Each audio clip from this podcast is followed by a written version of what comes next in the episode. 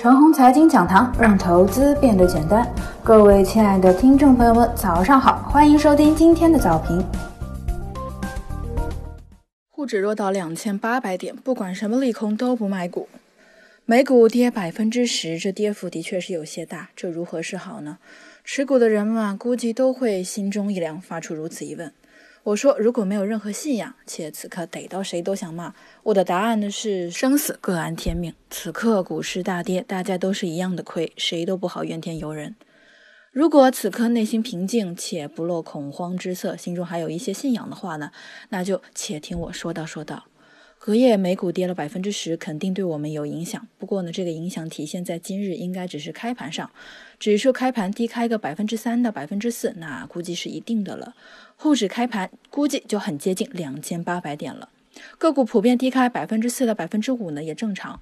可是啊，这一次中美呢股市有别，人家跌百分之十，我不可能也跟着跌这么多，应该呢是一半的跌幅都不到的。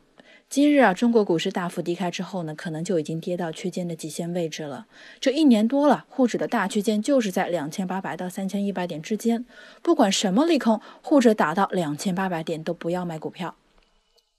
前天，个人宣布进入了中期保守策略，计划将仓位降至五成，当天只降低了七点二成，仓位还没有降到位，沪指很快就要两千八百点了，这如何是好呢？如果到了两千八百点呢，我是肯定不会继续减仓的。个人啊，反而想在今天低开之后把之前减的仓位都补回来。大家感觉如何呢？五之前呢，即使是减仓，也不是看空，没有想过大 A 会进入单边跌势，只认为指数会在两千八百到三千一百点之间震荡相当长的时间。那么沪指在三零五零关口附近，一旦让我感觉市场暂无突破的希望，我会朝前看便减仓。接下来沪指呢，只要到了两千八百点附近，指数又打下来了，那就暂时不管钱的问题了，舍命陪君子。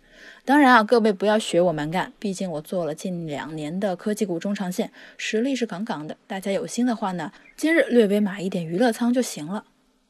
眼前的中美股市啊，就相当于把二零一五年下半年的故事倒过来演了一遍。二零一五年下半年，我国股市闹了三次股灾，而美股呢是区间震荡，而后啊，美股继续演绎大牛市。如今的美国股灾了，而我们呢是区间震荡。